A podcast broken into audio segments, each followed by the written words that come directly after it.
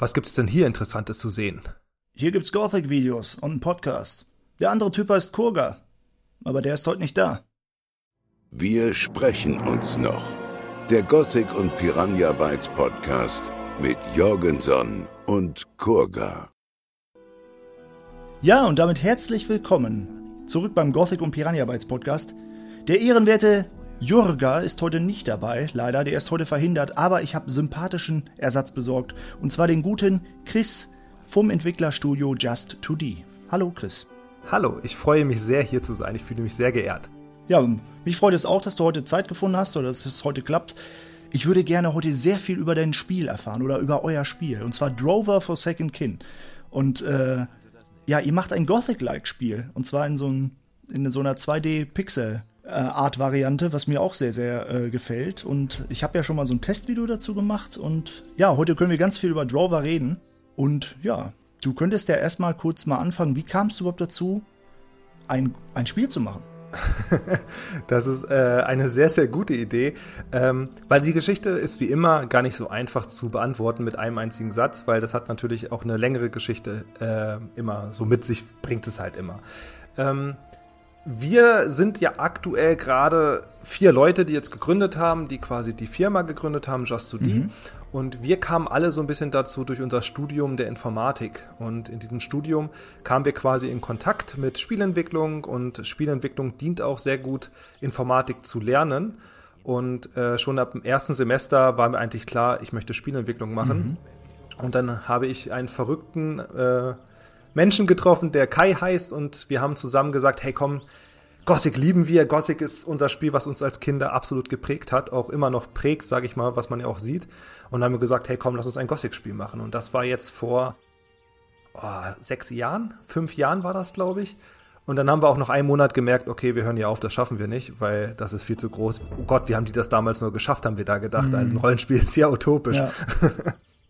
Genau, und dann äh, war so bei uns, dass wir gesagt haben, so, oh Gott, das schaffen wir niemals, das wird nichts, das ist utopisch, wir hören einfach auf. Und dann haben wir andere Spiele gemacht, so ganz wie kleine Spiele, ähm, so Roguelike-Spiele haben wir dann gemacht, um zu üben, um zu üben. Mhm. Und dann haben wir irgendwann gesagt, vor zwei Jahren war das, glaube ich, jetzt, gesagt, komm, lass uns nochmal probieren, weil wir haben gemerkt, wir kommen immer wieder zurück zu so ein Gothic-like-Spiel, sag ich mal so ein bisschen. Ja. Oder auch, ich möchte auch nicht immer nur Gothic sagen, so Morrowind war ja auch sehr stark damals ja. so eines der Gegenpole, sag ich mal, von mir. Oder in der Schule damals bei uns äh, haben wir immer Morrowind und Gothic gespielt. Mhm. So diese alten Flair-Spiele fanden wir immer so toll. Ja, und dann haben wir gesagt, lass uns das nochmal versuchen und jetzt sitzen wir hier. Ja, sehr, sehr cool. Ähm, freut uns natürlich immer, also an die ganze Gothic-Community, wenn da ein Spiel kommt, was so den Charme von Gothic versucht einzufangen. Weil das ist ja gar nicht so einfach. Vor allem ist es für jeden auch gefühlt etwas anderes, ne? was jetzt heraussticht. Ne? Und ähm, wie, wie kam es dazu, dass ihr jetzt gesagt habt, ja, wir machen Gothic, aber wir machen das jetzt nicht vielleicht in, oder ein Gothic-ähnliches Spiel oder ein Morrowind-ähnliches Spiel, aber jetzt in diesem anderen Artstyle? Mhm. Also ich finde erstmal das, was du gesagt hast, sehr, sehr schön, weil Gothic ist immer für jeden was anderes so ein bisschen. Manche finden diese Sache toll, manche finden diese Sache toll. Und deswegen ist es uns persönlich auch sehr wichtig, auch das passt jetzt sehr gut mit dem Artstyle, dass wir kein Gothic-Klon machen, mhm. sondern wir sind inspiriert von den Gothic-Elementen, die wir gut finden, das für uns Gothic ausmacht und probieren das einzufangen und umzusetzen in unserem Spiel. Ja. Und da werden vielleicht viele dabei sein, die sagen so, ah, aber Gothic ist für mich das und das. Das ist vielleicht für uns Gothic nicht gewesen, sondern was anderes haben wir uns da rausgesucht, was für uns Gothic war. Ja. Äh, und das war ich schön gesagt von dir, dass jeder das irgendwie anders interpretiert, weil das ist auch so mein Eindruck davon. Ja, weil ähm, man, man, man hat zum Beispiel gemerkt, als diese Ankündigung kam und dieser Playable Teaser vom Gothic Remake, da gab es ja auch dann ähm, die Möglichkeit, ähm, so eine Umfrage zu machen und dahin zu schreiben, was mhm. einem persönlich gefehlt hat, was man gut fand. Und da kamen ja die unterschiedlichsten Ergebnisse bei raus, was Leute ja. wichtig waren. Den einen ist einfach nur wichtig, hey, ich will mich auch noch auf eine Bank setzen, auch wenn es gar keinen spielerischen Mehrwert hat, sag ich mal. Aber ja. dem einen ist das sehr, sehr wichtig. Und der andere denkt, nee, ich will hier äh, die Dialoge haben, die so ruppig geschrieben sind. Und, und für jeden ist es etwas anderes. Und ähm, es ist auch gar nicht einfach, das zu beschreiben, weil wenn mich jetzt jemand fragt, warum, warum spielst du Gothic nach so vielen Jahren immer noch und immer noch so gerne, dann, dann ist es eine Vielzahl von Kleinigkeiten. Und ähm, mittlerweile bin ich wahrscheinlich sogar äh, hier auch in der Gothic-Community einer der größten, größten Gothic-Kritiker, weil ich immer sehr kritisch das jetzt beäugle, aber schon aus dem Aspekt heraus, dass ich das Spiel ja liebe und deshalb es kritisch sehen kann. Mittlerweile viele Punkte, die besser hätten sein können. Aber man sagt das ja alles nur, weil man das Spiel so hoch schätzt ne, und sich dafür so interessiert. Und ähm, ja, ich, ich finde ich find das sehr interessant. Mir ist beim Spielen eurer Demo-Version auch schon so einfach vom Gefühl her aufgefallen. Man kommt in diese Welt und es ist halt so ähnlich. Man, man kann halt die Pflanzen einsammeln, man sieht halt Kreaturen, die der Gothic-Welt ähnlich sind. Äh, man hat so auch diese ruppige Art der Dialoge, das kam auch direkt bei mir rüber und halt auch einfach diese Atmosphäre. Ja, hier so ein äh, eine schöne Natur und dann kommst du da zu einer Taverne und du gehst da rein und es erinnert so ein bisschen an eine Orlands-Taverne. Aber, aber ich finde es auch wichtig, was du gerade gesagt hast, dass ihr nicht einfach so einen Klon macht, sondern euer eigenes Ding mit Gothic Charme, könnte man ja sagen. Genau. Bei uns war es auch sehr, sehr, sehr. Wir haben ja, bevor wir es auf Steam rausgebracht haben, unseren Teaser, mhm. haben wir ja auf itch.io schon vor drei Monaten die Version rausgebracht. Und da haben wir das gar nicht vermarktet, irgendwie was mit Gothic oder irgendwas, einfach nur hochgeladen. Mhm. Und und das fanden wir so, so toll, das hat uns so berührt, also es klingt gerade ein bisschen übertrieben, aber es hat uns wirklich berührt, dass Leute drunter geschrieben haben, viele Leute auch, das erinnert mich an Gothic. Und ähm, da haben wir nicht einmal das Wort Gothic in den Mund genommen. Also wirklich nicht. Mhm. Und bei Steam haben wir es ja ein bisschen mehr fokussiert, haben gesagt, hey, Gothic-inspiriertes Spiel und so weiter. Dann wurden ja Videos gemacht, wo steht Gothic 2D und mhm. so weiter. Aber davor haben wir das nicht einmal gemacht. Und es ist so, so, so schön zu sehen als Spieleentwickler, wenn dann drunter steht, das erinnert mich an Gothic. Und das war für uns so ein Moment, wo wir dachten so, hey cool, wir haben uns auf die Schulter geklopft. So, hey, wir haben ein bisschen was erreicht, was wir uns so vorgenommen haben. Und äh, ja, das, hat uns sehr, sehr gefreut. Ja, das, das ist auch, denke ich, äh, also dann, dann sieht man auch so, die Arbeit trägt Früchte und äh, äh so, das ist ja nicht jetzt um, also ich denke schon, dass wenn man gerade sich ja von Gothic inspiriert hat, aber es nicht erwähnt hat das dann hört, so, dann sieht man, es hat funktioniert. Ne? Also, also genau. ich, ich habe jetzt damit etwas erreicht äh, bei meinem, ähm, also bei den Leuten, die da spielen und äh, das, das ist wirklich schön. Ne? Das freut mich auch für euch, dass das auch so gut ankommt. Bei mir kommt das ja auch äh, persönlich sehr gut an. Also mir hat die Demo-Version gefallen und jetzt aktuell, jetzt habt ihr ja gerade frisch gestern ein neues Update rausgebracht mit dem Arena-Modus.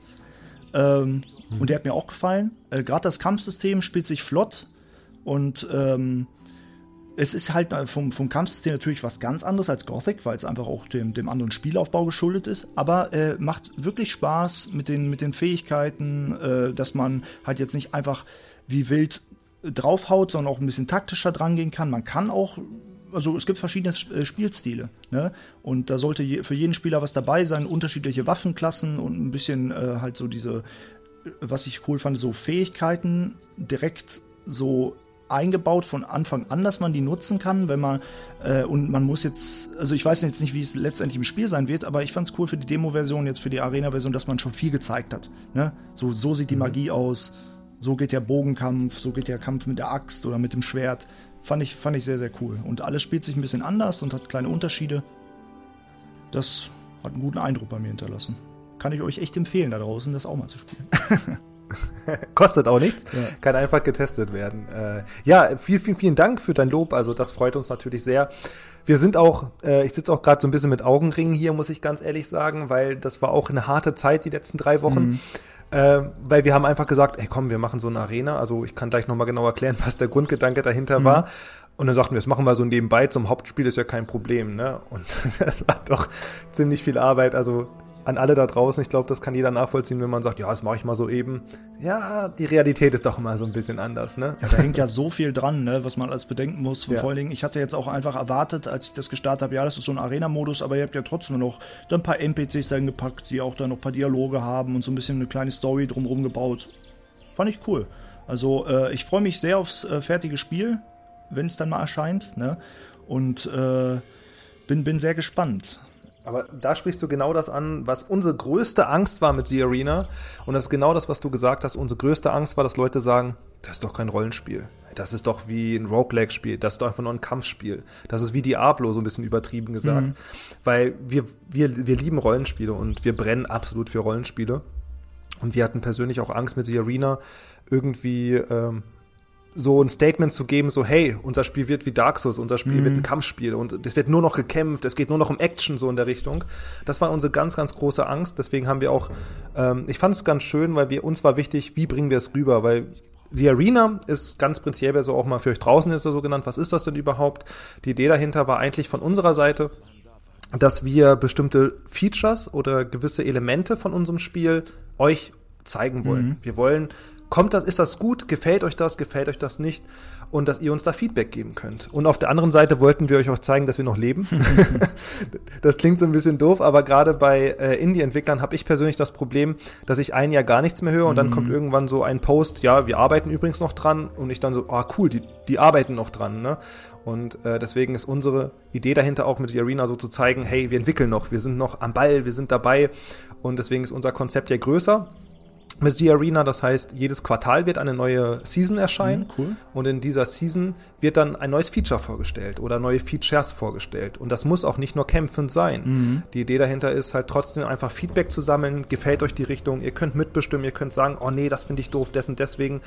Und das hoffen wir auch, dass wir so mit euch zusammen, mit euch da draußen, aber auch jetzt mit deinem Feedback, das du mir jetzt gibst, äh, das Spiel einfach besser machen können. Das ist so das Ziel, was wir verfolgen. Ja, das, das ist sehr, sehr schön, diesen Weg zu gehen, anstatt dass man einfach nur, wie du sagst, was andere machen, Post macht. Ähm, weil so können Leute halt auch viel aktiver direkt ins Geschehen mit eingreifen. Weil wenn du es einmal gespielt hast, dann kannst du bessere Feedback geben, als wenn du nur einen Screenshot siehst oder sonst irgendwas. Ne?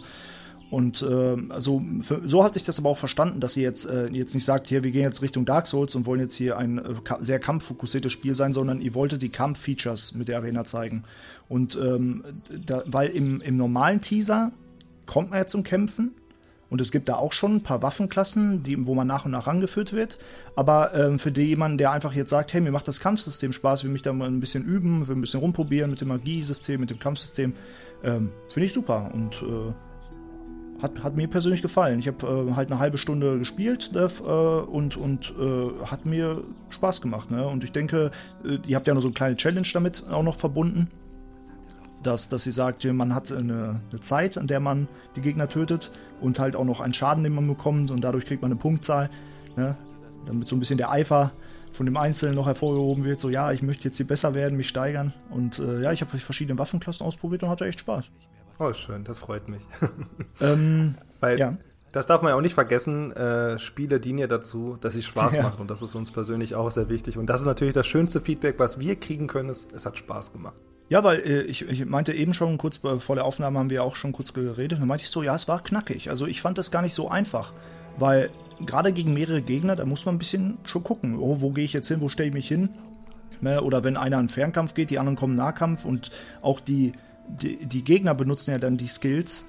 Zum Beispiel, wenn man gegen humanoide Gegner kämpft. Ähm, also das, das ist schön und ich freue mich dann aufs, ähm, aufs fertige Spiel. Ne?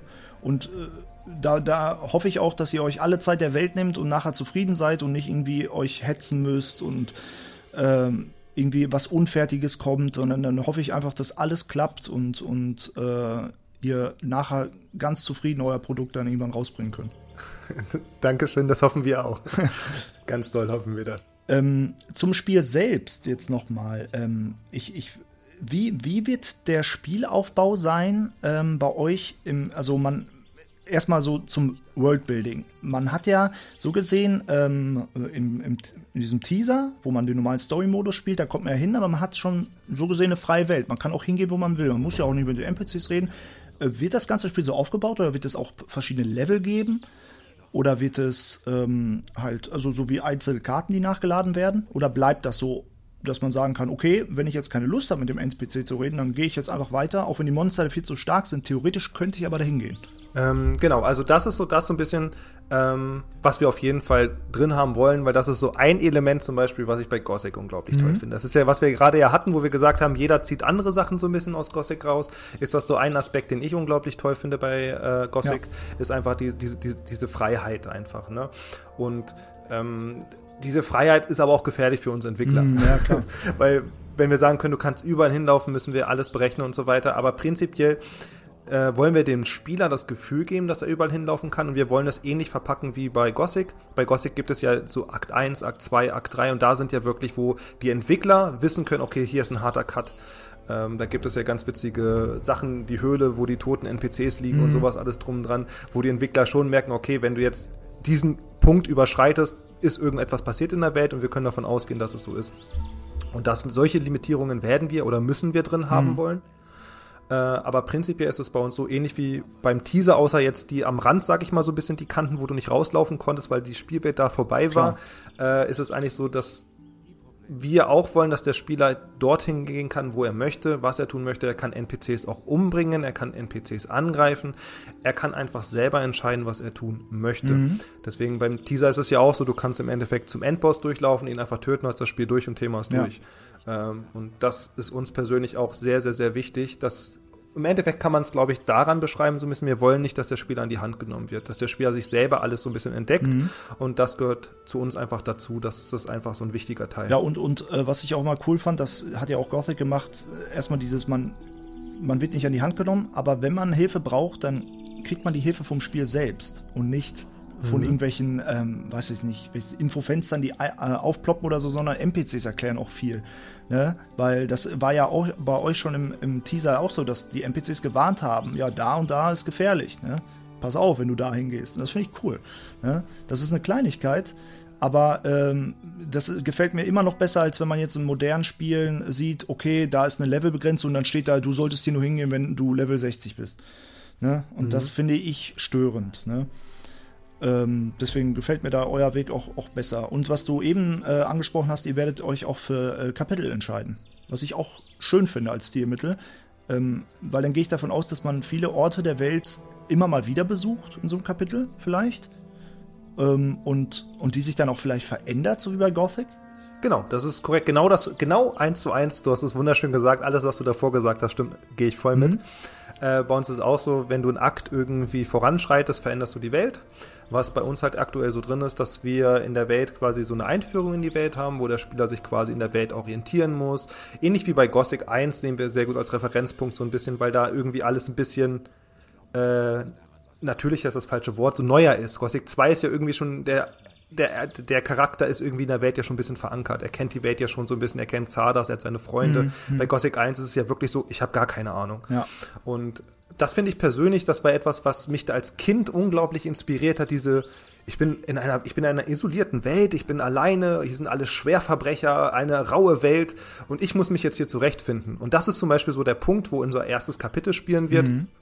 Ich muss mich orientieren, ich muss die Welt kennenlernen, die Welt, ich muss die Gesetze kennen, wie funktioniert diese Welt, was gibt die Welt mir für Input, was du auch gemeint hattest, ist nicht ein Questmarker, der sagt, geh jetzt nach dahin, okay, ich gehe dahin, ich gebe die Quest ab, sondern okay, ich habe irgendwie, wie bei Gothic 1, sag ich mal, ich habe jetzt einen Brief, okay, den muss ich zu den Feuermagiern bringen. Ey, wo sind denn die Feuermagier? Und dann frage ich nach, ah, okay, die sind im alten Lager. Mhm. Und dass man, dass die Welt dir quasi erzählt, was du tun musst und nicht irgendwelche Meta-Objekte oder irgendwas in der Richtung. Das ist schon, was uns sehr, sehr, sehr wichtig ist und wo wir dann das in verschiedenen Kapiteln oder in Akten geteilt haben und dann kommen auch dementsprechend immer eine Veränderung dann. Ja, das, das klingt sehr, sehr gut. Also das ist, glaube ich, für jeden äh, für jeden Gothic-Fan ein Lichtblick, sowas. wenn, wenn moderne Spiele das sich einfach noch trauen. Weil heutzutage ist ja so, das macht ja Piranha Bytes heute schon selber, dass sie auch mit Questmarkierungen arbeiten und mit äh, vielen Anzeigen und so. Ich glaube, das ist auch dann einfach mm, oft auch so geschuldet, dass man schon eine breite Masse aufgreifen will an Spielern. Und auch die moderneren Spieler, die, sag ich mal, auch vielleicht eher casual sind, auch abholen will mit seinem Spiel. Ja. Das ist ganz, also ich glaube, es gehen wir in eine völlig andere Richtung, weil das, glaube ich, ein Riesenthema für sich ja. ist. Äh, so Piranha Bytes, Elex, welche Richtung die da gehen, weil sie sind ja, also ich denke, jeder, also bei Piranha Bytes sitzen super tolle Game Designer und die Entscheidungen, die sie treffen, die treffen sie auch, weil sie drüber nachdenken klar, und nicht klar. einfach so. Und äh, ich denke persönlich, was da so ist, Questmarke angeht, ist halt so ein bisschen daran verschuldet, wie groß eine Welt ist. Mm. Ich, Elex ist riesig. Oh ja. Ich glaube, in Elex sich zurechtzufinden ohne einen Questmarker, würde ich persönlich jetzt auch sagen, uh, ob ich das möchte. Ähm, ich denke, das ist so der Preis, den man dafür zahlen muss. Aber dafür hat man halt einen anderen Vorteil, weil die Welt halt groß ist. Man kann viel entdecken und viel sehen. Und das ist, glaube ich, das, was das Interessante bei der Spielentwicklung ist. Es gibt kein richtig und es gibt kein falsch. Es gibt immer nur Entscheidungen, die Konsequenzen haben. Mhm. Das heißt, wenn ich eine kleine Welt habe, kann ich auch, brauche ich keinen Questmarker, weil ich kann, die NPCs haben eine stärkere Immersion, man kann mit denen reden. Aber wenn ich eine große Welt habe, da muss der Spieler sich irgendwie zurechtfinden, es orientieren und so weiter. Und ich denke, ähm, ja, ich, wie gesagt, die Entscheidung ist getroffen und das hat halt Konsequenzen. Und manche mögen es und manche nicht, wie immer so auf dieser Welt. Ja, ja, eben, man kann es sowieso nicht allen recht machen. Ne? Und als Spieleentwickler ja. hat man halt die, naja, man trägt halt selbst die Entscheidung, die Verantwortung dafür, was man mit seinem Spiel macht. Und, und wenn es halt bei dem einen oder anderen nicht gut ankommt, dann ist das halt so. Bei, bei Piranha Bytes gibt es ja auch dann die Möglichkeit, ähm, das optional auch einzustellen. Ne? Man kann sich ja auch viele der äh, zusätzlichen Features ausstellen im Spiel. So, mhm. ähm, das, das wäre dann zum Beispiel auch ein Weg wie man das handhaben könnte. Ne? Und ich glaube, das ist dann auch wichtig, dass jemand, der gar keine Quest-Marke äh, Quest, äh, haben will oder, oder irgendwelche ähm, Items, die hervorgehoben werden, dann kann er das ausstellen. Ne? Dann muss er das nicht benutzen, dieses Feature. Ähm, ja, aber wie du schon sagst, es ist wieder ein ganz anderes Thema für sich, ne? was Piranha Bytes heute so macht. ja, stimmt. ähm, wir waren vorhin beim Thema ja noch Kapitel und äh, über Spielwelt haben wir geredet. Äh, und und mir, mir ist es dann auch lieber, wenn die Spielwelt etwas kleiner ist und dann ich Orte nochmal neu besuche, aber sie sich verändern. Das hast du ja gesagt, das habt ihr auch vor. Und ähm, das finde ich halt schön, weil für mich einer der herausragendsten Momente in Gothic 2 ist zum Beispiel, wenn ich aus dem Minental wiederkomme und auf einmal sind die Suchenden ja. da und Drachensnapper und, und andere starke Kreaturen, die vorher nicht da waren. Und äh, das hat bei mir immer einen großen Eindruck hinterlassen. Und ähm, wenn man so ein ähm, Story-Akt dann halt ähm, durch hat und dann in den nächsten kommt und so eine drastische Veränderung in der Welt ist und man sieht auch, ja, okay, die NPCs, diese Welt, die leidet darunter, dass jetzt diese starken Veränderungen da sind, dann treibt es dich auch noch eher dazu, mit dem Helden, äh, Helden zu handeln und, und die Quest voran ähm, zu treiben. Und das, das finde ich cool. Da wieder eins zu eins unterschreibe ich das. das ist genau das, was wir auch vorhaben. Also es ist eins zu eins wirklich genau das. Wir wollen, dass die Welt sich durch den Akt auch sehr drastisch verändert. Gerade ein Einbruch gibt es bei uns in der Welt, wo die Welt sich sehr, sehr, sehr stark verändern mhm. wird. Äh, Spoiler schon so ein bisschen. Ähm, und das ist uns halt auch wichtig. Ähnlich, für mich ist es quasi ähnlich wie, wenn, genau was du gesagt hast mit diesen Suchenden. Das ist für uns so ein Paradebeispiel. Wir nutzen auch intern immer gerne diesen mhm. Begriff dafür, dass einfach da so ein Change irgendwie stattgefunden hat und der Spieler denkt so, oh mein Gott, was ist hier passiert? wo sind meine ganzen Freunde? Was, ich war doch gerade noch hier und jetzt auf einmal ist alles anders. Und das war für uns persönlich ein sehr, sehr, sehr schönes Gefühl. Was wir versuchen bei uns, ist das noch ein bisschen mehr auf die Spitze zu treiben. Dass wir dieses Gefühl noch stärker fokussieren wollen, weil im Endeffekt sind halt Suchenden da, aber die Suchenden sind sehr auf dich fixiert. Die Welt hat natürlich so ein bisschen Einfluss. Du kriegst dann auch eine eigene Questreihe dementsprechend, wo du dich angeschlossen hast. Aber prinzipiell hat die Welt sich nicht wirklich verändert, sondern irgendwie ja doch verändert schon, aber nicht so drastisch, dass es wirklich so einen Impact hat.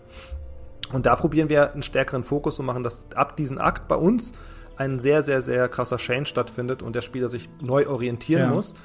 Äh, weil diese Orientierung ist für uns halt das, was wir so toll finden bei Gothic, was ich gerade erzählt habe, bei Gothic 1, dieses Lager kennenzulernen, alles machen. Und wir wollen probieren, eine neue Orientierung zu schaffen, nach diesen Change, mhm. sage ich mal so ein bisschen, dass man sich wieder neu orientieren muss. Weil auch für mich persönlich, ich möchte jetzt auch niemanden, das ist immer so schwer, wenn man das immer sagt, aber für mich war jetzt Gothic 1 und 2 jetzt nicht die besonderen Stärken im Late Game nee, einfach so. Das hat, da hat das Spiel für mich einfach abgebaut so ein Fall. bisschen. Äh, und wir probieren das irgendwie anders zu machen, dass wir das Late Game irgendwie wieder zu einer Orientierung machen. Ja.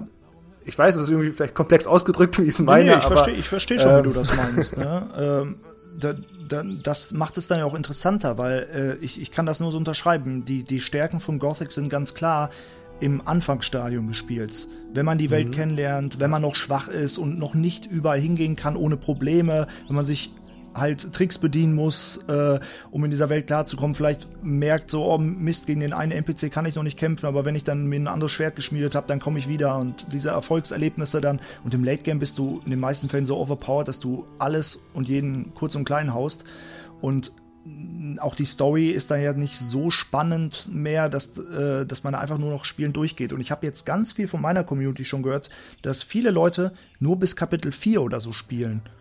Und das fünfte ja. oder sechste Kapitel gar nicht mehr bei Gothic.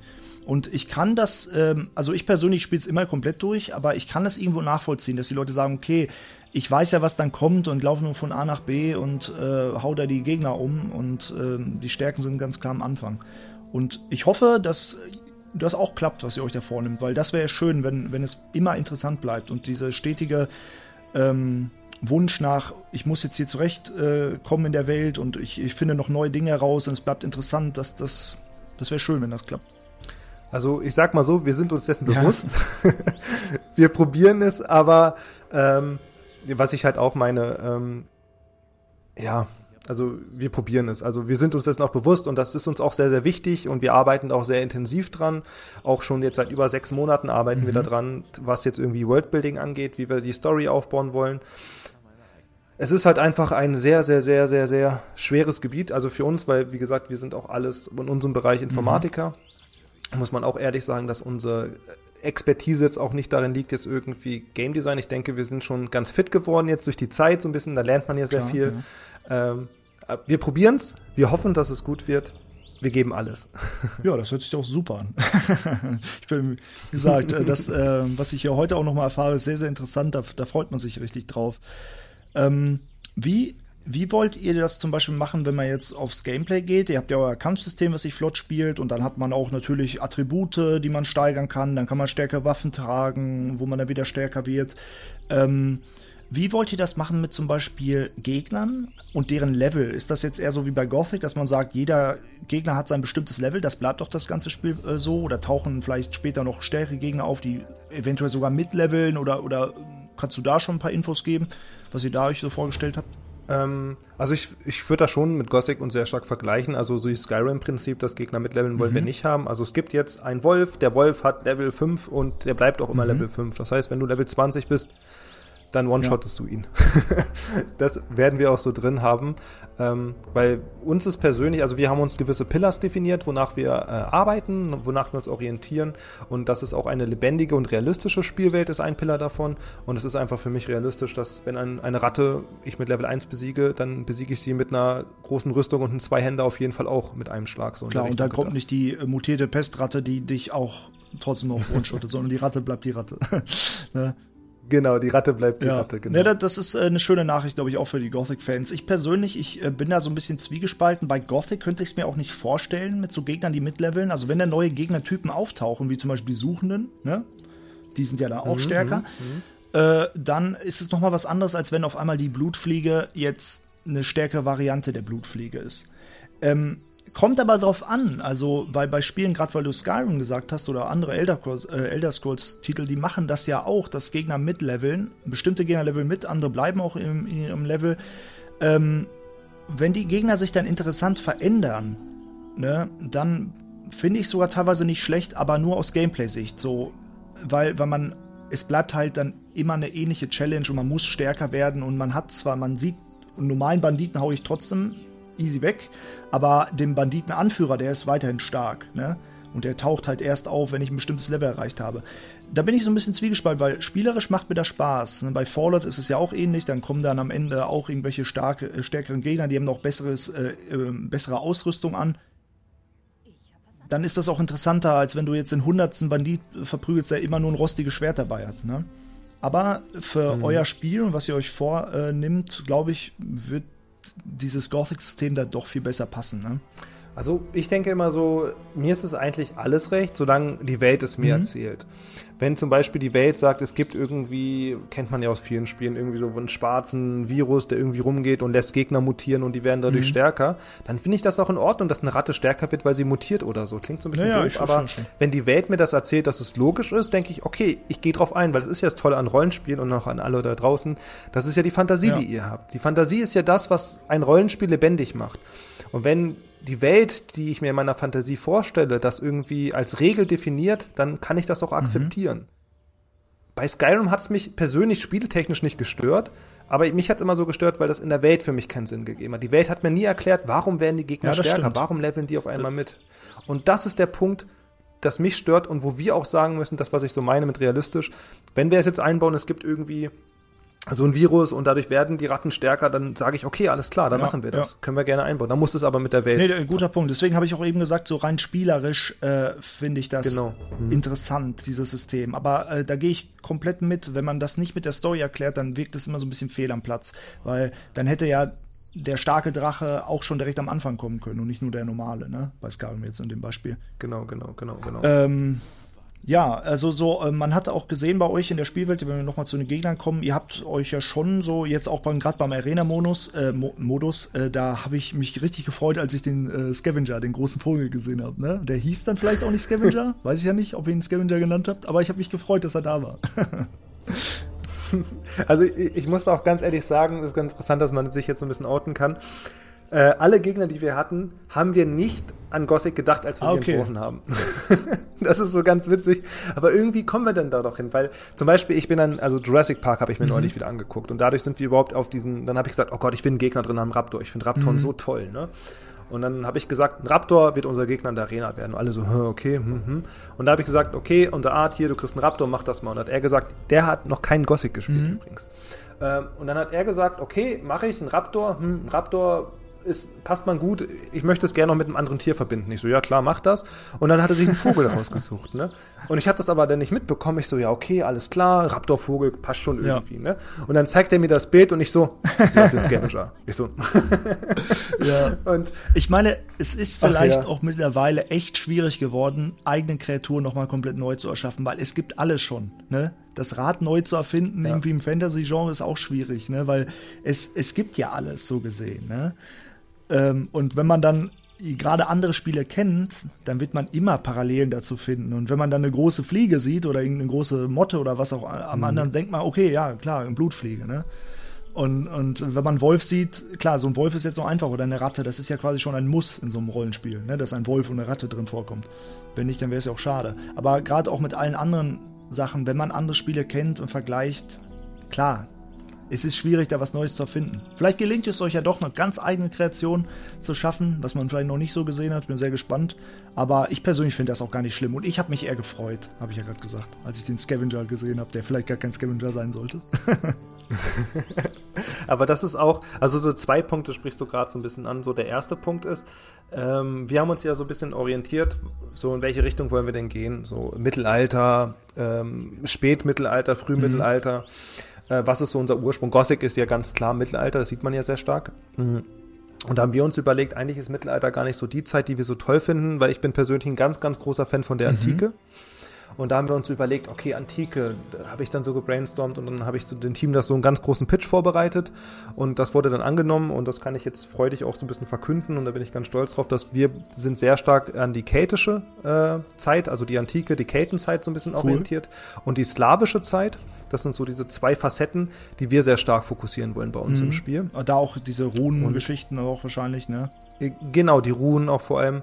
Und da denke ich vielleicht, also wir beschäftigen uns sehr stark gerade mit Mythologie und äh, es gibt ja zum Beispiel noch, in, wenn man jetzt Schottland anguckt und Irland anguckt, da sieht man auch noch so ein paar Überbleibsel, sage ich, oder gibt es auch noch aktive. Ähm, und äh, dort könnten wir vielleicht doch etwas Individuelles schaffen an Kreaturen, weil diese Mythologie, äh, wie soll ich das, ohne dass es negativ klingt, aber noch nicht so inflationär genutzt wird, wie zum Beispiel Odin, die nordische Mythologie, da kennt man ja fast ja, alle Wesen ja. und alles drum drum, was es schon gibt. Aber die Kelten haben etwas, was ich persönlich noch nicht so in Spielen gesehen habe. Und das finde ich persönlich cool und das macht sehr, sehr viel Spaß daran, gerade zu arbeiten. Ja, da, auch das, ne, das äh, finde ich sehr interessant, das ist cool, ne? weil ähm, gerade dieses klassische Fantasy, das hat man ja schon wirklich sehr, sehr oft gesehen. Und es ist schön, wenn äh, Spieler es dann schaffen, nochmal interessante andere, äh, ein anderes Setting nochmal aufzubauen. Ne? Und äh, ja, ich bin, bin, sehr, bin sehr gespannt. Ne? Das war auch etwas, was mich bei Witcher immer ähm, also sehr gefreut hat. Da gab es ja auch, klar, diese klassischen Sachen wie Vampire und, und äh, Drachen mhm. auch und so, aber es gab auch dann ähm, auch viele auch aus, ähm, sag ich mal, ähm, ja, auch aus anderen Mythologien. Da gab es diese riesigen Elchwesen, ne? Und äh, auch sowas ja. wie Waldgeister, die, die vielleicht jetzt auch schon mal im Spiel vorkamen, aber auch nicht genau so designt wurden und so. Und das, das fand ich auch cool vom Setting. Ähm, waren auch mal andere Gegnertypen, die man jetzt noch nicht so oft gesehen hat. Und ja, bin sehr gespannt. Das stimmt, Witcher ist auch ein Spiel, also ich habe Witcher 1 damals auch äh, sehr, sehr gerne gespielt. Ich habe das jetzt neulich nochmal gespielt und es hat echt nicht mehr so viel Spaß gemacht, Witcher muss ich 1? ganz ehrlich sagen. Ja, ja Witcher 1. also Witcher 3 ist absolut echt was ganz ja. anderes. Aber wir haben auch viel Witcher gelesen, mhm. die Bücher und äh, gerade das Slawische ist auch das, was wir so ein bisschen in unserem Spiel einbauen wollen, gerade weil ähm, das auch eine unglaublich interessante Zeit ist und wir wollen so dieses Slaventum oder Slaven ein bisschen mit Kelten mischen ich weiß nicht, ob das wirklich gut funktioniert, aber wir ja. probieren es und wollen da irgendwie sowas Eigenes wieder schaffen. Und das ist, glaube ich, so der Punkt, äh, was du gerade auch gesagt hast, man kann das Rad nicht ja. neu erfinden. So, es gibt alles irgendwie ja. schon, ne?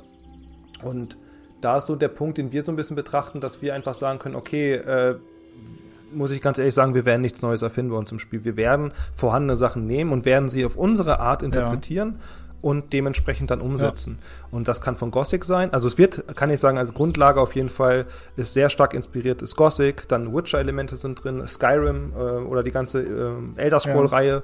sind wir natürlich auch inspiriert, weil es ist ja irgendwie auch einfach, wir sind Rollenspielfans. So, ich meine, wenn ich an irgendeinen Drachen denke, dann denke ich an den Skyrim-Drachen. Das klingt zwar doof, aber es ist einfach bei mir so drin. Oder an Gothic, an ja. den Drachen. Und deswegen prägt es uns halt einfach. Und äh, wir verstecken uns nicht, wir sind stolz. Ja, das, das ist ja auch erstmal nichts Schlechtes, ne? wenn man sich aus allen, ähm, wenn man jetzt Spielentwickler ist und sich aus allen Spielen, die man so mag, so das Beste versucht rauszunehmen, das zu verknüpfen, das ist ja erstmal was Gutes, denke ich. Also ich, ich finde mhm. das, ich finde das überhaupt nicht schlecht. Und wenn man jetzt ein ganz neues Setting im Fantasy-Bereich erfinden will, das, das grenzt an einer Unmöglichkeit. Ne? Und ja. Man hat das vielleicht dann mit, mit, irgendwelchen Traumsequenzen oder Fantasiewelten, aber auch da, ne, nachher wirkt das dann eher wie so eine Sci-Fi-Landschaft oder was und das will man vielleicht dann auch nicht haben. Das ist ganz interessant, dass du es ansprichst, weil das war unsere allererste Ausarbeitung, dass wir Träume haben, du musst in diesen Träumen dich orientieren mhm. und so. Das war so ein bisschen, was wir am Anfang hatten. Und weil wir wollten auch was Neues. Wir so, hey nein, wir können das nicht machen, das macht doch Gothic so, hey nein, das macht Skyrim so in der Art. Und man selber, das ist auch so ein Prozess, den wir durchlaufen haben, dass wir selber auch dazu stehen, so ein bisschen. Also uns ist es persönlich, als das ich dir erzählt hatte bei Steam, dann haben wir uns ja auch so ein bisschen nach vorne mal gewagt und haben geschrieben, wir sind inspiriert mhm. von Gothic. Das hat unglaublich lange gedauert, dass wir uns das getraut haben, das zu ja. sagen. Das klingt so, so, so, ein bisschen doof, jetzt vielleicht auch viele denken, hey, warum macht ihr das denn nicht einfach?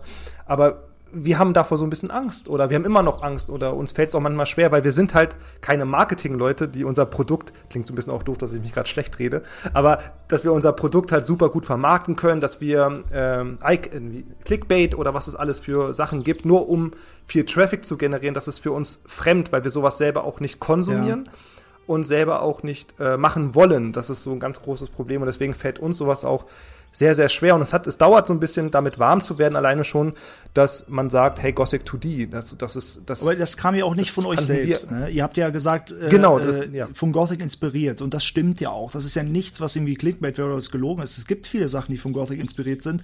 Und einen wichtigen Punkt hast du ja mhm. selber schon vorhin gesagt. Das, was dich für, also das, was Gothic für dich bedeutet, ist etwas anderes, als es für andere Leute bedeutet. Deswegen kannst du das ganz getrost sagen ohne ein schlechtes Gewissen. Und ich finde es gut, dass ihr das macht. Ähm, aber ich kann auch verstehen, die Gothic-Community ist eine mit der kritischsten überhaupt, so aus meiner Wahrnehmung heraus. Und äh, da kann man schnell Leuten auf die Füße treten, die dann sagen, nö, das sehe ich anders, das stimmt doch gar nicht. Ne? Internet auch, ne? Halt. ja, ja, klar. Aber äh, finde ich, find ich gut, dass ihr, das dürft ihr euch auch trauen, weil es ist ja nicht gelogen. Wenn ihr euch jetzt äh, direkt von Anfang an Gothic in 2D selbst gesagt hättet, ähm, wäre es vielleicht bei vielen ähm, schlecht angestoßen, aber äh, das habt ihr ja nicht gemacht. Das war ja eher so ein. Ich habe es zum Beispiel auch nicht gemacht. Ich habe gesagt, Gothic lässt grüßen. Ne? Und das ist für mhm. mich auch etwas anderes, als wenn ich sage Gothic in 2D. Weil ich glaube, das meintest du ja auch vorhin selbst. Du willst ja nicht Gothic in 2D sein. Du willst Drover sein. Genau. Ne? Genau, und da, ich glaube, das ist ein Unterschied, wenn Leute sagen, hey, das ist wie Gothic, das ist Gothic 2D, dann sage ich so, hey, voll cool, mhm. freut mich. Aber ob wir sagen würden, Gothic 2D, hm, also mir, mir ich würde mich dabei nicht wohlfühlen, das zu sagen einfach. Ja. Vielleicht habe ich auch zu viel Respekt vor Gothic oder so, aber ich finde, Gothic ist halt auch in meinen Augen ein absolut tolles Spiel. Und was die Leute damals auf die Beine gestellt haben, Piranha Bytes, das habe ich heiden oh, ja. Respekt vor, gerade wenn man selber Spielentwickler ist. Also die müssen echt kein Leben gehabt haben, als sie Gothic ich, gemacht ich haben. Ich verstehe es auch nicht. Die waren ihrer Zeit so voraus damals. Ja, ja, also da, also ich denke, da, wenn die zurückgucken, sind sie alle sehr, sehr stolz drauf, was sie ja. gemacht haben. Und das ist der Punkt, zurückgucken und stolz drauf sein, das ist das, was wir eigentlich verfolgen. Und das war das, was wir, wo wir immer wieder motiviert sind, auch jetzt im Sea Arena, jetzt ist released und wir gucken zurück und das Beste ist, was wir sehen, einfach zu sehen, hey, das hat Spaß gemacht. Deswegen kostet es auch alles nichts, was mhm. wir gerade machen. Ist, wie gesagt, aus der Sicht denke ich wieder, wir sind nicht die Schlausten, was Marketing angeht. Weil irgendwie muss man ja davon leben, das sehe ich alles voll und ja. ganz ein. Wir probieren auch unsere Wege dazu gehen, aber ich denke, oder ich hoffe es, vielleicht bin ich auch naiv, aber ich denke, man kann auch einen Weg gehen, ähm, der fair ist, der, wo nicht Menschen ausgenutzt werden ja. und so. man weiß, ich weiß nicht, ob es klappt, aber man muss ja auch seine eigenen Erfahrungen so damit machen und deswegen, gerade ist aktuell der Punkt, dass wir dabei sind, wir wollen einfach nur sagen, hey, Gefällt euch das da draußen? Habt ihr daran Spaß? Habt ihr daran Bock? Wenn euch das nicht gefällt, gebt uns Feedback, dann arbeiten wir zusammen da. Wir werden natürlich nicht jedes Feedback blind einbauen. Wir werden jedes Feedback iterieren und gucken, passt das zu unserer Philosophie? Passt das zu unseren Pillars? Dann werden wir mit euch vielleicht auch reden. Hey, wie meinst du das genau? Hast du nicht mal Lust, dass wir drüber mhm. reden oder schnacken? Und ähm, das ist gerade so unser Ziel, was wir gerade verfolgen, weil, und das hast du ja auch gesagt, 2023, Richtung Ende 2023 wollen wir das Spiel ja. releasen. Äh, und wir wollen uns jetzt auch nicht gerade diesen Druck machen. Und wir wollen lieber jetzt gerade noch, äh, ja, das so ein bisschen machen, wie wir es gerade ja, machen. Ja, ich, ich persönlich finde das sehr, sehr gut, wie ihr das macht und sehr sympathisch. Ne? Und ähm, ich, ich denke, äh, da gibt es auch genug Leute, die das auch sehen, auch sympathisch finden und dann sagen, okay, ich unterstütze das Proze äh, Projekt dann auch finanziell von mir aus. Ne? Weil äh, ich persönlich bin auch kein großer Freund davon, so aggressiv Werbung immer zu machen und finanziert das jetzt alles, was ich hier mache. Weil, ähm, mhm. also mir persönlich, es kommt immer auf den Typ an, ne, wie das ankommt. Bei mir persönlich kommt es nicht so gut an. Aber deswegen finde ich auch einen Weg gut und ich wünsche euch natürlich alles äh, Beste, dass das genauso klappt, wie ihr euch das vorstellt und dass wir dann ähm, hier irgendwann mal sitzen werden und dann über das fertige Spiel reden können. Oh, das wäre schön. Das würde ich ja. mir wünschen. Auch gerne ne, für dich. Ne? Also wenn du Neuigkeiten hast, äh, immer immer raus damit bei uns. Ich kann auch gerne mal was teilen äh, oder ne, weil ich persönlich äh, habe mich auch sehr gefreut jetzt wieder, als du äh, geschrieben hast, dass da Neuigkeiten gibt. Und ähm, ja, also ich bin ich bin guter Dinge, dass das alles äh, klappt. Ja, danke schön, das freut mich. Und das klingt so ein bisschen doof, aber sowas hilft uns halt echt, einfach das nur zu hören, dass jemand dahinter steht, auch dass, ähm, dass du auch sagst, das ist ein cooles Projekt und dass viele Leute das sagen, das ist ein cooles Projekt, das hilft wirklich, weil wir machen ja alles ehrenamtlich, wir verdienen damit ja gerade gar kein, gar kein Geld damit und das ist einfach so eine Motivation, einfach das zu sehen, dass Leuten einfach, dass sie das teilen. Auch jetzt zum Beispiel gerade, wir haben ja, was du erzählt hattest, die Arena kann mhm. man spielen oder gibt es einen Highscore, wie die Leute sich betteln. Und wir sitzen da mit einem Grinsen und wir freuen uns einfach, dass Leute einfach Spaß haben. Und das ist einfach, ja, das ist das, warum wir damals, warum man eigentlich Spiele spielt einfach. Es klingt so doof, aber es ist ja. einfach. Nee, es ist ja auch das äh, Simple. Ne? Du, du hast einen Traum, du willst ein Spiel machen und du willst Leute damit eine, Freude, eine Freude machen. Ne? Und äh, aktuell, denke ich, machst du schon sehr vielen Leuten Freude. Also auch jetzt die ersten Reviews da vom Arena-Modus waren ja auch sehr positiv, ne? Wieder. Mhm. Das freut mich auch mhm, für euch. Genau. Ne? Und wenn äh, Kritik kommt, dann hoffentlich ist sie auch immer auf konstruktiver Ebene, sodass man sagt, hier und da, da können noch Verbesserungen sein. Ähm, und nicht dieses, ja, äh, was ja heute so diese Internetkultur ist, erstmal alles schlecht reden. Das geht ja auch ganz schnell. Ne? Ja. Und da glaube ich, da wünsche ich euch auch, dass ihr da, falls sowas vorkommt, dass ihr da drüber stehen könnt und das einfach ignorieren könnt, weil es gibt genug Leute, das darf man nicht vergessen, die das toll finden, was ihr macht. Ne? Also da muss ich auch sagen, toi toi toi. Bis jetzt, wir haben Kritik bekommen, auf jeden Fall. Also da möchte ich nicht sagen, dass wir alles perfekt machen. Aber die Kritik, die wir bekommen haben, waren super produktiv. Ja. Da war nicht einer, der bei der gesagt hat, ich finde das Spiel scheiße. Ich so, ja, warum findest du das Spiel denn scheiße? Ja, Weil es ja. scheiße ist. Also dann denke ich mir so, äh, okay, cool, äh, bringt mir nichts. Und äh, da muss ich echt sagen, ich weiß nicht, vielleicht liegt es an der Community, so auch Gothic mhm. jetzt gesehen, weil ich glaube, wir adressieren gerade auch sehr viele Leute, die halt Gothic gespielt haben. Ich meine, ich bin jetzt 30 Jahre alt und ich denke, jeder, der 30 Jahre alt ist und Rollenspiele mag, hat Gothic gespielt. Also da denke ich, da kam nicht jeder so dran vorbei. Ähm, und äh, da sehe ich, also wie gesagt, alles positiv bis jetzt. Und wenn es Kritik war, war es auch positive Kritik, nenne ich Ja, das, das, ist, das ist super. So sollte das auch sein. Ne? Und ich kann das nur bestätigen. Mhm. Also die Community, die Gothic-Community ist zu 99 Prozent, sind die alle erwachsen. Die äh, sind alle höflich und, und wenn die auch kritisch sind und ihre Meinung durchsetzen wollen, dann machen sie das auf eine Art, die umgänglich ist. Natürlich gibt es überall die Schattenseiten, aber das, ne? es gibt Klar. überall halt verschiedene Menschen und gerade im Internet äh, in der heutigen Zeit, da äh, gibt es halt viele Leute, die äh, sehr aggressiv äh, naja, ja. sind, äh, zumindest in Textform. Und äh, sowas sollte man einfach ignorieren. Ähm, wo waren wir eigentlich noch stehen geblieben beim Spiel? Wir haben gerade, weil wir sind jetzt ein bisschen vom Thema abgekommen. Äh, wir waren bei den mhm. Akten, dann habe ich das erklärt. Ich glaube, das war der letzte Punkt. Ja, wir haben auch über halt so das Spielprinzip Gegner und so, ne? Ähm. Attribute, genau. da können wir nochmal drüber reden. Das ist ein Punkt, der mich interessiert. Also ähm, bei Gothic ist ja so, du hast fünf Stärke du levelst fünf Stärke dazu, dann machst du auch fünf Schaden mehr durch deine fünf Stärke. Wollt ihr auch einen Weg gehen, dass Attribute direkten Einfluss auf Fähigkeiten haben und auf, auf äh, die Stärke oder das, das Geschick, äh, den Schaden des Charakters? Oder ist das eher so auch wie bei Elex, dass man sagt, Attribute dienen nur dazu, um eine andere Fähigkeit zu erlernen oder um äh, Ausrüstungsgegenstände anzulegen? Ähm also nach der aktuellen Ausarbeitung, also wie gesagt, das ist alles gerade noch Work in Progress, was das angeht, ist es halt so geplant, dass ähm, Attribute dazu dienen, Waffenanforderungen, Voraussetzungen mhm. zu definieren, äh, aber auch jede Waffe skaliert unterschiedlich mit Attributen. Ähm, ich denke, Dark Souls hat das auch gemacht. Ich weiß es gerade. Ja, Dark Souls so hat, es, hat es gemacht. Ja. Genau, so werden wir das wahrscheinlich auch aufziehen. Das heißt zum Beispiel, ich habe einen Dolch und mein Dolch skaliert äh, mit S ein bisschen, äh, mit S, mit äh, Mind heißt es bei uns oder Dextery und vielleicht ja. mit einem anderen Wert noch. Und dann kann man selber so ein bisschen gucken, okay, welche Waffe passt dazu, aber eine Voraussetzung gibt es halt auch dafür. Aber das, das finde ich sehr cool. Dann, äh, das ist mit am, bei Dark Souls eines der besten äh, Sachen, die mir auch gefallen haben bei Dark Souls an diesem ähm, Ausrüstungsgegenstände-Prinzip. Mhm. So prin prinzipiell, du findest eine Waffe und du kannst sie auch gut dadurch machen, weil du die entsprechenden Werte hast. Ne? Und, und wenn die Waffe mit deinen Werten skaliert, dann hat das auch einen guten Wiederspielwert, weil nächstes Mal hast du andere Werte und kannst dann andere Waffen benutzen und du hast gefühlt ein anderes Gameplay dadurch schon alleine. Das, das gefällt mir sehr gut. Deswegen habe ich Dark Souls auch sehr oft durchgespielt. Das ist ein, einer der Gründe. ähm, Finde ich cool. Also das zu verknüpfen, ähm, mag ich. Weil bei, bei jetzt, ich muss ganz klar sagen nochmal, bei Elex fand ich schade, da diente dein Attribut halt nur dazu, eine Waffe zu tragen. Oder um halt einen Skill zu lernen, aber mehr halt auch nicht. Du bekommst auch sehr selber, viele, ne? Also ich glaube, du kannst auch sehr viel da rein investieren. Du kriegst ein Level ab und dann kannst du irgendwie schon voll viele Punkte verteilen oder so, hatte ich glaube ich. Ja, du kannst direkt ne? verteilen, brauchst keinen Lehrer, ne, der dir irgendwas beibringt. Ja, und, und äh, du, ich meine, wenn du fünf Stärke dazu äh, dir äh, halt einstellst, dann, dann hat das aber keinen Effekt. Und bei Gothic schon, weil bei Gothic machst du ja nicht nur durch deinen Waffenschaden Schaden, sondern auch durch den Stärke, die du hast. Ne? Mhm. Das finde ich halt das bessere Prinzip. Das haben sie bis Risen 1 noch gemacht. Und ab dann nicht mehr. Für mich finde ich immer, also gerade jetzt ja, weil ich selber ein Spiel entwickle, für mich sind gerade solche Sachen, die haben wir natürlich auch analysiert bei Piranha Bytes. Mhm. Wir haben uns natürlich Piranha Bytes auch sehr gut angeschaut, was sie so Veränderungen haben und dann sind für uns so die Fragen, worauf wir keine Antwort natürlich bis heute haben, weil dann müssten wir sie persönlich stellen. Warum haben sie sowas gemacht?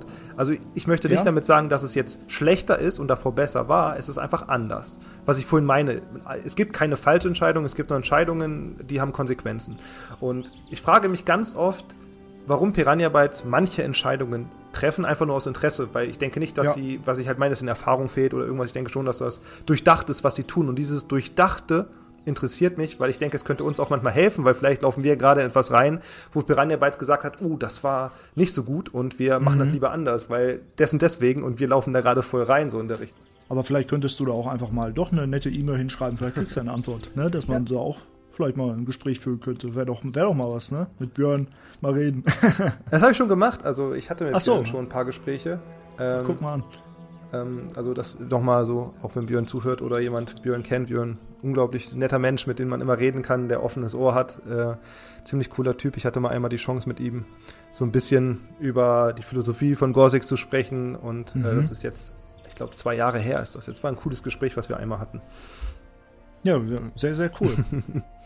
Ähm, achso, ja, genau. Du, du meintest ja, das ist prinzipiell kein schlechteres System direkt, aber man kann ja sagen, das gefällt mir halt besser. Genau, ja, genau, das, genau. Und mir persönlich gefällt, äh, gefällt, gefällt das alte Prinzip viel besser, wo Attribute halt wirklich einen Einfluss auf, auf, äh, auf den Charakter haben. Und äh, sogar noch, das hat jetzt erstmal nichts damit zu tun, aber es fand ich halt ein witziges Feature der dieser Mo Edition, die ich aktuell spiele, von den Gothic 2. Mhm. Ähm, wenn du mehr Stärke lernst, dann wird dein Charakter sogar breiter.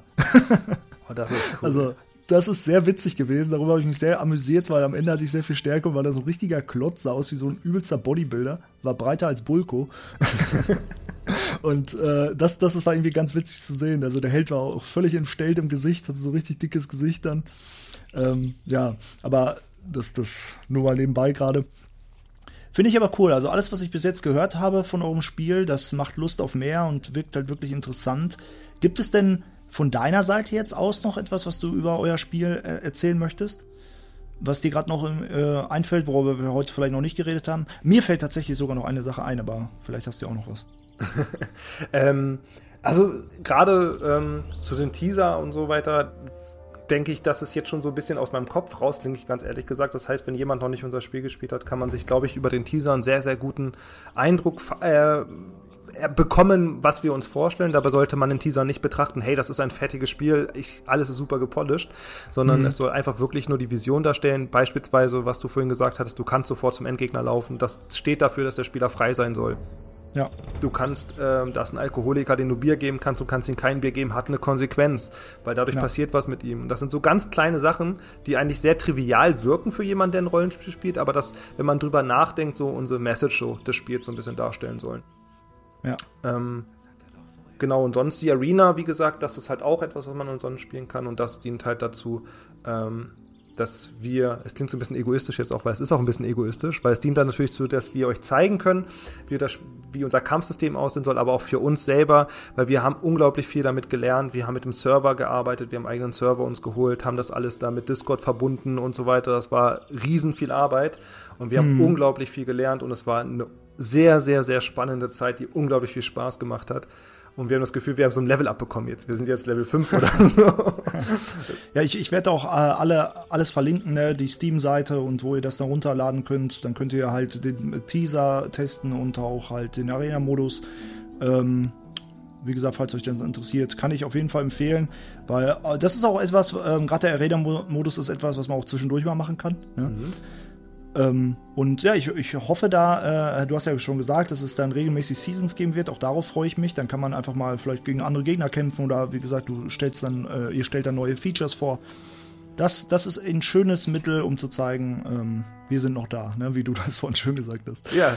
ähm, eine Sache, über die ich jetzt noch reden würde, wäre gerne, ähm, was mir persönlich immer sehr wichtig ist, bei Gothic, ne, deswegen, mit, mit die meiste Sache, womit ich ja bei Gothic arbeite, sind ja die Sprachfiles. Mhm. Ne? Ah, und die Sprachausgabe. Wird es eine Sprachausgabe geben? Das ist mir persönlich, ne, ich, ich finde, jetzt ist es so dieses Charmante, dass die äh, ähm, NPCs, die, man mu muss es sich halt äh, selbst durchlesen, was ich auch nicht schlimm finde, wenn man es äh, für sich jetzt privat auch spielt, dann ist es ja, kann man das machen. Aber es gibt sehr viel ähm, der Welt, wenn, wenn die Leute eine Persönlichkeit haben durch ihre Stimme, weil gerade Leute, also gerade die Gothic-Sprecher, die finde ich, haben einen fantastischen Job gemacht, mit den Leuten Persönlichkeit zu geben. Ne? Und ähm, bis heute, ähm, glaube ich, deswegen funktioniert sowas auch wie Gothic-Musik oder, oder Gothic-Sketche immer noch. Weil, oder, oder wenn man irgendwo die Stimme in einem Werbespot hört von Koranga, dann weiß man, okay, das ist der Sprecher Hans-Jörg Karrenbrock, weiß ich dann, aber für mich ist es trotzdem Koranga. Oder Lee aus Gothic 1. Und das finde ich halt irgendwie cool, das bleibt so richtig im Kopf. Und deswegen die Frage, wird es eine Sprachausgabe geben? Wünscht ihr euch das? Das ist, glaube ich, die, die, also es ist eine komplett berechtigte Frage. Ich frage einfach mal zurück, bevor ich die Frage beantworte. Denkst du, eine Sprachausgabe würde in einem 2D-Pixel-Spiel funktionieren?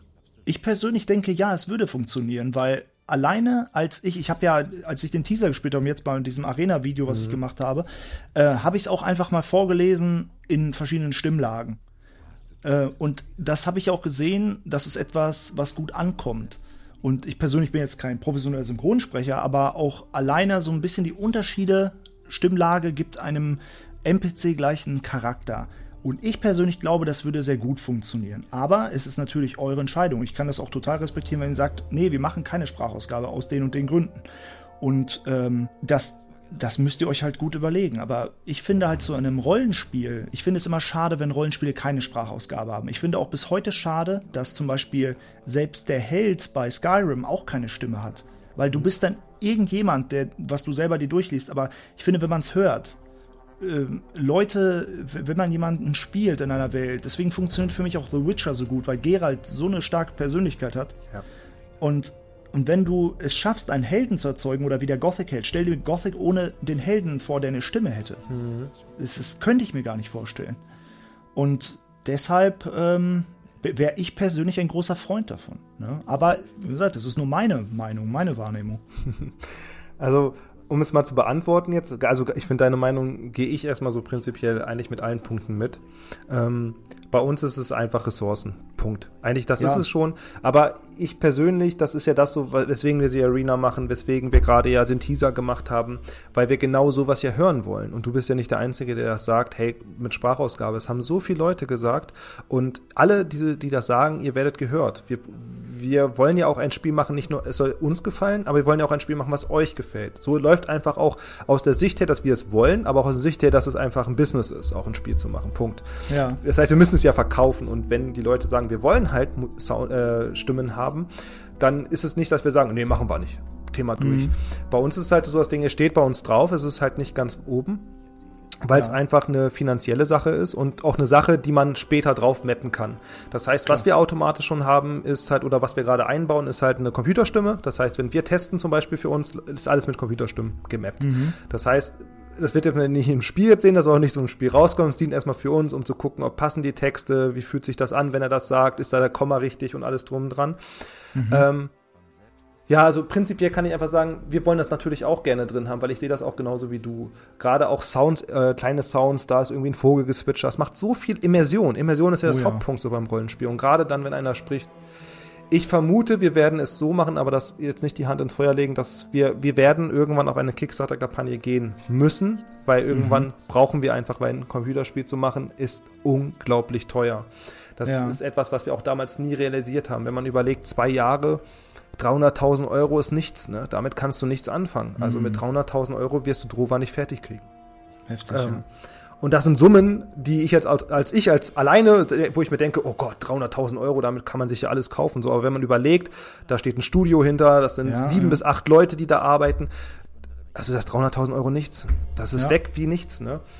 Ähm, deswegen, ich werde vermuten, dass wir es so machen werden. Wir werden irgendwann eine Kickstarter-Kampagne machen. Wir werden das kalkulieren und wir werden in der Kickstarter-Kampagne dann anbieten, dass wir dann äh, wahrscheinlich Sounds ähm, oder Stimmen einbauen werden, wenn wir ein bestimmtes Goal erreichen.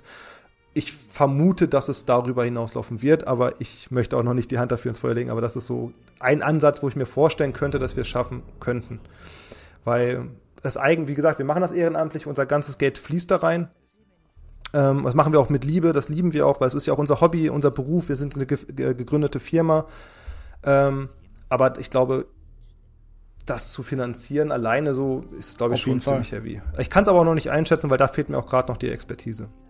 Ja, aber das, das versteht man natürlich. Ne? Ich, mhm. wir, wir hoffen natürlich alles, dass klappt und wenn dann diese Kickstarter-Kampagne dann äh, kommt, dass die auch wirklich erfolgreich ist und dass da genug bei rumkommt.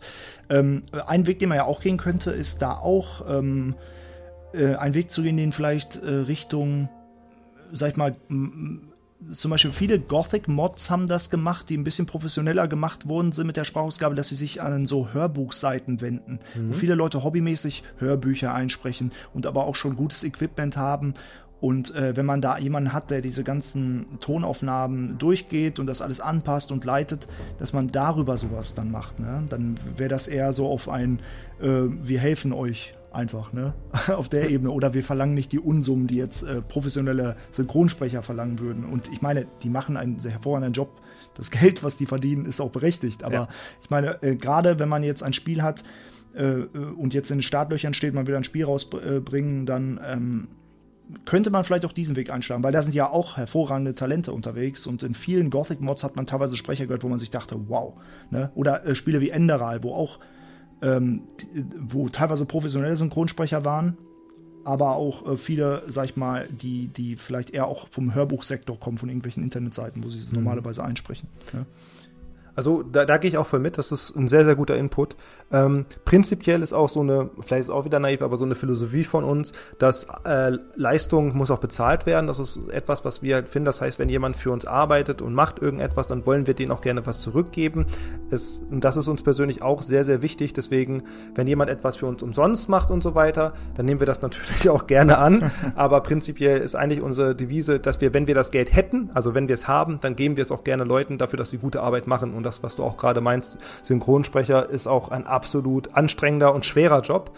Und ich ja. finde auch, das sollte bezahlt werden. Und gerade auch jetzt zu so dieser Punkt Spieleentwicklung, Crunchen, Überstunden machen. Also als Spieleentwickler zu arbeiten ist kein, ist ein schöner Job, aber auch kein schöner Job, weil da wird man ausgenutzt sehr stark. Also es kommt immer darauf mhm. an, wo mhm. du landest so. Und deswegen ist uns persönlich das sehr, sehr, sehr wichtig, äh, dass man halt fair damit Menschen auch umgeht und dass man Menschen halt nicht ausnutzt. So, das ist auch so ein Punkt, der uns wichtig ist. Deswegen würden wir, natürlich wie jeder vielleicht gerne, aber das ist auch eine Devise bei uns, dass wir Leistung halt auch äh, irgendwie belohnen. Das ist uns persönlich auch sehr wichtig. Ja, aber das verstehe versteh ich auch komplett, ne? da, da gehe ich auch total mit. Nur ich meine, wenn es sich anbietet, dass sich ja. genug Leute melden würden, die Professionalität mitbringen und euch dann helfen könnten, so ein Projekt zu stemmen, das wäre auch super, ne? Deswegen, also auch da hoffe ich, dass sich das ergeben wird, hm. dass es dann Neuigkeiten irgendwann gibt und dann das heißt es ja, die Sprachausgabe kommt. Ich persönlich würde mich sehr darüber freuen. Und ähm, ja. Aber dann war es ja schon mal eine positive Nachricht von meiner Seite aus, dass ich gesagt habe, wir äh, haben es auf jeden Fall noch nicht Nein gesagt. Wir wollen es auch sehr gerne drin haben. Aber so Punkt, Punkt, Punkt. Äh, das ist doch schon mal positiv. Ja, aber da, da, hast du auch vollkommen recht. Das ist ja erstmal, wenn das Spiel fertig ist, das genau. ist etwas, was man auch nachträglich noch machen könnte. Ne? Ja, genau. Das ist ja, das ist ja nicht so, dass das dann komplett vom Tisch ist. Natürlich, der Fokus ganz klar liegt auf dem funktionierenden Spiel, wo alles rund läuft. Und ähm, das wäre ja dann dieses äh, i-Tüpfelchen nochmal. Also wir haben es auch schon eingebaut, also programmiertechnisch, weil ich habe da selber mal was eingesprochen und es klang total schrecklich. äh, aber wir haben das schon mal ausprobiert. Ja, aber ähm, da, also wir haben ja jetzt über das Thema gesprochen. Also ich persönlich äh, finde das immer sehr, sehr cool, wenn, ja. wenn gerade die, die Leute, weil ich, wenn ich da so eine versoffenen Bettler habe, der da sitzt und ein Bier will, dann ist das schon sehr witzig, wenn er das auch wirklich so rüberbringt. Ne? Ja, ja, ja. Als statt, wenn ich das einfach monoton für mich eben in Gedanken kurz runterlese. Ne? Das stimmt. Und äh, ja, das ist, das ist, das ist schön. Gibt es denn jetzt noch irgendein Thema, was, ähm, was du noch ansprechen wolltest für heute? Weil wir sind jetzt bei einer Stunde so schon der Podcast, Stunde ging schnell rum, wie immer. Immer am Ende des Podcasts denkt man sich, wo ist die Stunde hin? also das stimmt. Also es war auch mein allererster Podcast, den ich jemals gemacht habe. Ich hoffe, ich habe mich gut geschlagen. Sehr ähm, gut. ähm, nein, also das Einzige, was mir noch wichtig ist, so auf die Arena bezogen, dass wir, wie gesagt, ja mehrere Seasons rausbringen sollen. Die nächste wird wahrscheinlich im November kommen. Das mhm. eine Season dauert immer so einen Monat und ähm, es wird auch nicht immer nur das Kampfsystem getestet. Das ist uns auch wichtig. Wir wollen ja Features testen, was du gemeint hattest. Zum Beispiel ja. überlegen wir gerade sehr stark, ob wir Klettern einbauen. Dann könnte man vielleicht mhm. so einen mhm. kleinen Parcours bauen, wo man, wo der Spieler darüber laufen muss, muss irgendwelche Äpfel abschießen oder sowas in der Richtung. Und einfach ja. zu gucken, ähm, gefällt euch das so, ne? Und dann uns ist natürlich dann auch wichtig, was wir halt auch cool finden, dieses Messen miteinander, so ein Highscore-System, dass man dann mit mhm. dem Discord das verbindet. Ähm, das persönlich, äh, da sind wir auch sehr, sehr stolz drauf, dass wir Discord, die Bots-Programmierung, da hatten wir gar keine Ahnung, das haben wir alles gemacht. Mhm. Wir sind sehr stolz drauf. schöner äh, Workflow, der da so entstanden ist mit allem und äh, ja, und das kann ich auch jedem Entwickler da draußen empfehlen, äh, dass das sehr, sehr viel Spaß macht. Ja, sehr, sehr gut. Also Leute, runterladen und testen. ähm, also ich habe heute sehr, sehr viel erfahren. Ne? Von mir, äh, also ich bin sehr positiv gestimmt. Ich bin gespannt auf das, ähm, ja, was jetzt die nächsten Monate und Jahre folgen wird. Äh, und ähm, wenn du Neuigkeiten hast, kannst du dich gerne mal an mich wenden äh, und äh, gegebenenfalls auch gerne wieder in den Podcast kommen. Bist ein sehr angenehmer Gesprächspartner und denke ich eine würdige äh, Ersetzung, äh, ein Ersatz für, für Kurga heute. der der, der wäre normalerweise dabei gewesen, ne? aber nächstes Mal ist Kurga auch wieder dabei und vielleicht beim nächsten Mal, wenn du dann zu Gast sein solltest, ist er vielleicht auch dabei, kann äh, sonst auch noch Fragen stellen. Weil oft ist es ja so, wenn man noch einen zweiten Moderator hier hat, dann äh, oder äh, dann, dann ist es so, dass ihm noch was einfällt, eine ergänzende Frage und so. Oft vergisst man ja auch schnell was, wechselt schnell das Thema. Aber ähm, ich denke, heute haben wir schon viel erfahren. War mir eine Freude, mit dir zu reden. Und ähm, ja, wie üblich hat der Gast das äh, Schlusswort. Ja, ich bedanke mich auch. Es hat mir sehr, sehr viel Spaß gemacht. Ich hoffe, euch da draußen hat das auch Spaß gemacht, was ich euch so erzählt habe über Drover. Ähm, ich bin auch gespannt, ich, ob ich nochmal hier irgendwann sitzen werde. Ich hoffe ja, auch immer wenn was anliegt, äh, schreibt mich gerne an, mache ich auch sehr gerne mit. Oder irgendwelche Themen rund um Spielentwicklung oder Spiele, Piranha Bytes, alles drum dran, kann ich viel zu sagen. Äh, ja, und ich habe mich gefreut, hier sein zu dürfen. Vielen Dank fürs Zuhören. Das war Wir sprechen uns noch. Alle Folgen des Podcasts findet ihr auf Spotify und den YouTube-Kanälen von Jorgenson und Kurga. Und jetzt lasst gefälligst ein Like und ein Abo da. Ihr wollt doch nicht, dass ich den Zorn Belias auf euch heraufbeschwöre.